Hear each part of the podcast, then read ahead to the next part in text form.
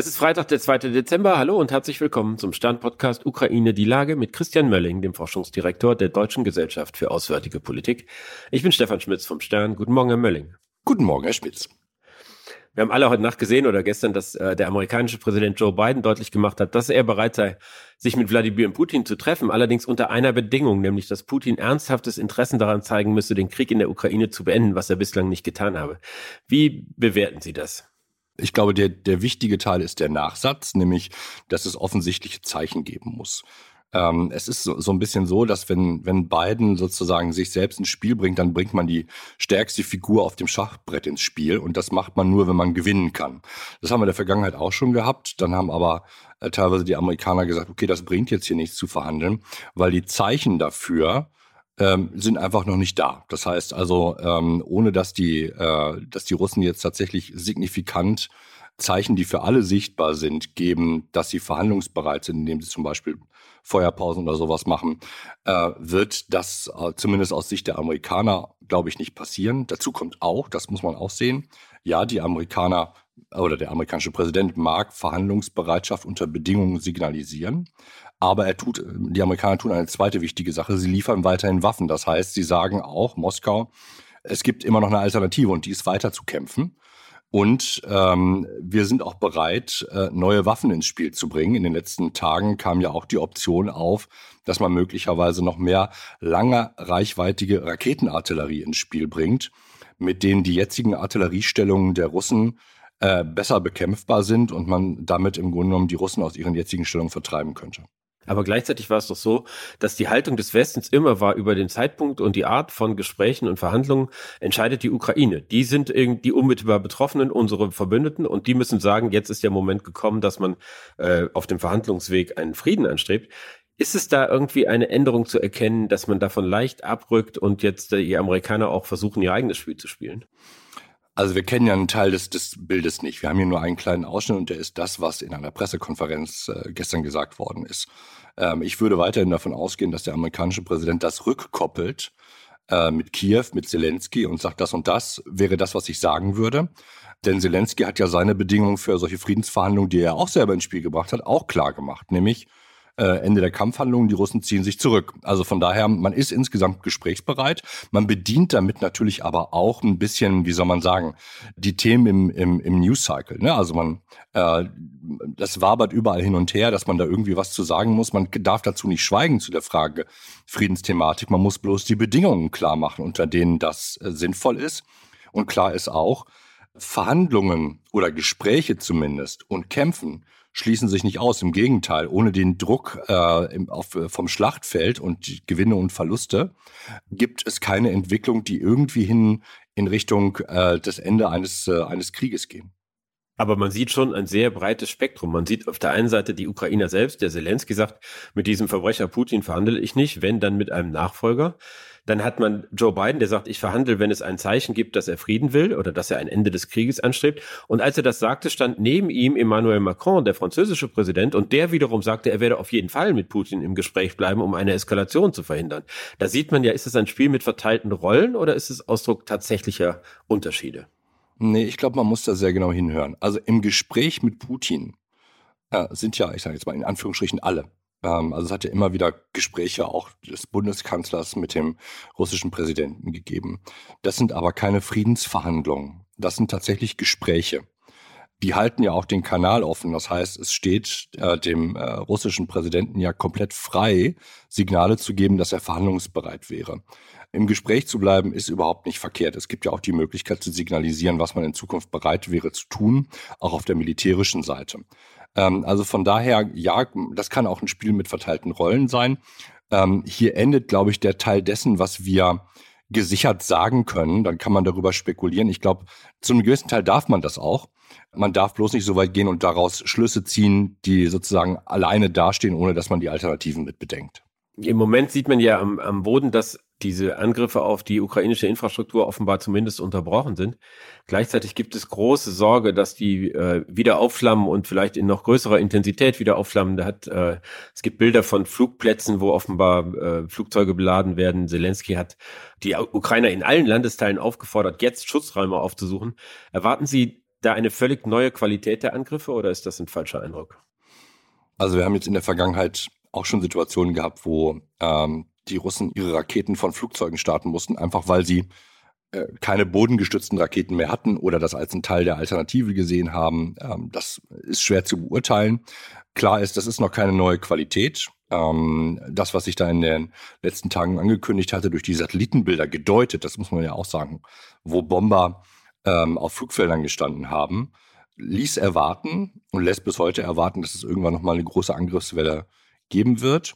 Die Frage ist, bereitet man sich hier auf sozusagen eine, einen kombinierten Schlag sowohl äh, auf dem Schlachtfeld Ostukraine, Südukraine auf der einen Seite vor und auf Kiew insgesamt oder auf, auf die Ukraine insgesamt? Oder aber ist es zweite Möglichkeit einfach nur etwas, wo man, wo Moskau wieder versucht, einfach die Meldungen in den Nachrichten zu bestimmen? Oder dritte Variante ist, ähm, das ist zu früh rausgekommen und die Ukraine hat langreichweitige Flugabwehr verlegt ähm, an die Grenze der Ukraine und droht damit, diese Bomber abzuschießen, was ein herber Verlust wäre für Russland, weil so viel hat man von den Teilen halt auch nicht. Und das ist, wenn man so sagen will, der Stolz der Luftwaffe. Sie haben hier äh, in einem früheren Podcast gesagt, es gebe einen Wettlauf zwischen der Zerstörung und der Instandsetzung der kritischen Infrastruktur in der Ukraine, dass die Menschen heizen können, dass sie Strom haben, dass sie Wasser hm. haben. Wie würden Sie das bewerten? Wer liegt da gerade vorn? Naja, wenn wir jetzt nur nochmal rückbeziehen auf das, was wir eben gesagt haben, dann hat Russland seinen, äh, sein Infrastrukturbombardement unterbrochen und damit der Ukraine mehr Zeit gegeben, alles wiederherzustellen. Militärisch sinnvoller, wenn wir jetzt mal unterstellen, das Ziel Russlands ist, tatsächlich die Ukraine in Grund und Boden zu schießen, indem man die Infrastruktur kaputt macht und damit lebensunwert zu machen, äh, da hätte man dieses Bombardement fortsetzen müssen und keine Zeit geben dürfen, die Infrastruktur wiederherzustellen. Denn man fängt jetzt quasi wieder bei Null an oder vielleicht sogar bei, bei minus zehn, weil die Ukraine natürlich auf der einen Seite ähm, neue Wege findet, ähm, mit diesen Situationen umzugehen, möglicherweise eine stärkere Dezentralisierung äh, der Energieversorgung. Wir sehen ja jetzt, dass es massenhaft ähm, Initiativen gibt, äh, kleine Generatoren zu besorgen, um sich damit unabhängiger zu machen von der zentralen Stromversorgung also wir sehen, da ist ganz viel Dynamik eigentlich gerade drin, wie die beiden Akteure, also Russland und die Ukraine, mit äh, den Angriffen eigentlich umgehen. Das ist immer so ein Aktions-Reaktionsspiel, was bedeutet, dass, ich sag mal sozusagen, am Tag danach die Situation eine ganz andere ist und man eigentlich vor neuen Herausforderungen steht. Also Russland steht jetzt vor der Herausforderung,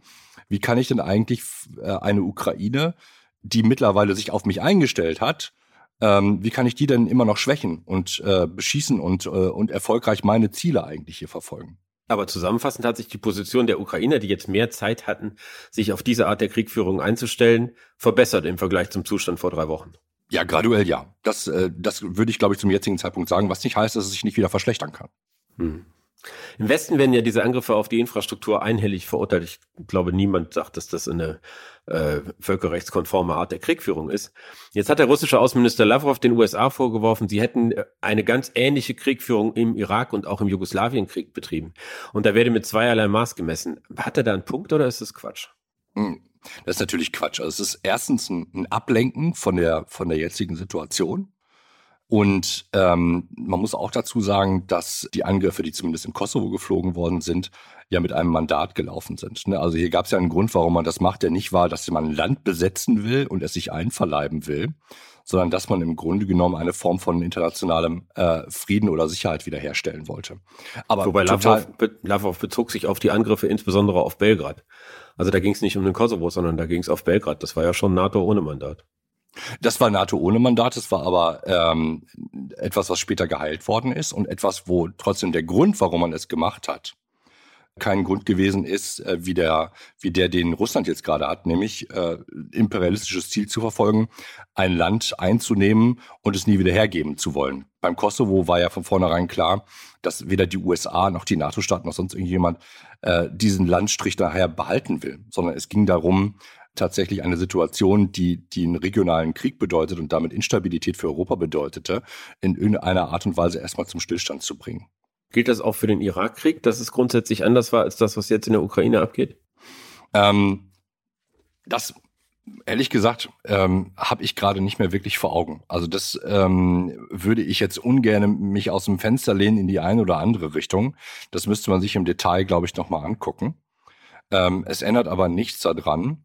Wir haben es hier mit einer systematischen, über äh, Tage und Wochen hin anhaltenden Zerstörung von kritischer Infrastrukturen im gesamten Land zu tun, die auch nichts mehr mit äh, militärischen Zielen zu tun hat, sondern die ja wirklich nur noch Terror gegen die Zivilbevölkerung sind. Also von daher, da gibt es schon einen deutlichen qualitativen Unterschied, mindestens das. Ich will jetzt gar nicht über die völkerrechtliche Dimension reden. Da, das ist für mich eine, eine Untiefe, weil ich kein Völkerrechtler bin und jetzt auch gerade ähm, nicht sozusagen die Unterlagen vor mir liegen habe, wie ist das eine oder andere einzuschätzen. Aber ganz klar ist, Lavrov möchte gerne ablenken und natürlich Munition für all diejenigen liefern, die auch in, in, unserem Diskurs hier bei uns zu Hause natürlich gerne diese Vergleiche ziehen und sagen, naja, das ist doch das gleiche wie. Ähm, Baseline ist, zweimal das Falsche machen macht nichts richtig. Ja, selbst wenn die Amerikaner oder die NATO damals irgendetwas falsch gemacht hat, äh, was man unterstellen kann, äh, macht es das ja nicht besser, dass die Russen es jetzt auch machen. Sie haben es gerade angesprochen, dass natürlich das, was Lavrov und auch Putin sagen, zielt natürlich auch auf die äh, westliche Öffentlichkeit, auf, auf die Gesellschaften, die auch von diesem Krieg irgendwie betroffen sind und die einen, wo jeder Einzelne irgendwie einen Preis für diesen Krieg zeigt. Jetzt gibt es eine neue Umfrage äh, des Meinungsforschungsinstituts der Bertelsmann Stiftung, wonach nur noch die Hälfte der EU-Bürger sich für Waffenlieferungen an die Ukraine aussprechen und in Deutschland sind es nur 48 Prozent, was also sinkende Werte sind. Zeigt das, dass Putin Erfolg hat mit seiner Strategie, äh, die westlichen Gesellschaften zu beeinflussen? Ähm, also erstmal zeigt es, dass man ähm, ganz viele unterschiedliche Meinungsumfragen machen kann und man sehr vorsichtig sein muss, was die Frage gewesen ist, ob man nach Alternativen gefragt hat, etc. etc. Also diese, ich sag mal, tagespolitischen Impulse in den Diskurs sind bei Fragen von Krieg und Frieden nicht total hilfreich. Ähm, jetzt können wir gerne mal vertiefen, was sozusagen die, die wissenschaftlichen, methodischen ähm, Fallstricke bei solchen Geschichten sind. Wir können sicherlich auf der anderen Seite ähm, konstatieren, dass die, wie soll man sagen, die Sensibilität für den Krieg abnimmt und andere Sachen nicht in den Vordergrund, aber zumindest daneben treten. Das ist so. Was bedeutet, dass die politischen Führungen, ähm, also Parlamente und Regierungen, viel stärker in den Vordergrund treten als diejenigen, die diesen Krieg auf lange Zeit lang zu tragen haben, vor dem Hintergrund nicht des Interesses, das jetzt möglicherweise durch Meinungsumfragen ähm, ähm, wiedergespiegelt oder verzerrt wiedergespiegelt das Interesse der Bevölkerung ist, sondern was ist das Interesse des Landes und was ist notwendig zum Schutz der Sicherung Europas. Das ist, glaube ich, das Wesentliche, was im Vordergrund steht. Und daraus ergibt sich, würde sich ergeben, eine ganz andere Frage, die man in der Meinungsforschung natürlich auch thematisieren könnte. Was glauben Sie, was ist notwendig, um langfristigen Frieden in Europa wiederherzustellen? Das wäre eine interessante Frage. Ähm, und äh, wahrscheinlich gar nicht mal Multiple Choice. Und es wäre total interessant, wie unsere Bürgerinnen und Bürger versuchen würden, Strategien zu entwickeln, aus dieser Situation rauszukommen. Ich danke Ihnen, Herr Melling. Ich danke Ihnen, Herr Spitz. Das war Ukraine die Lage. Die nächste Folge finden Sie am Dienstag bei Stande.de RTL Plus Musik und überall, wo es Podcasts gibt. Ganz herzlichen Dank und hoffentlich bis Dienstag. Tschüss bis Dienstag.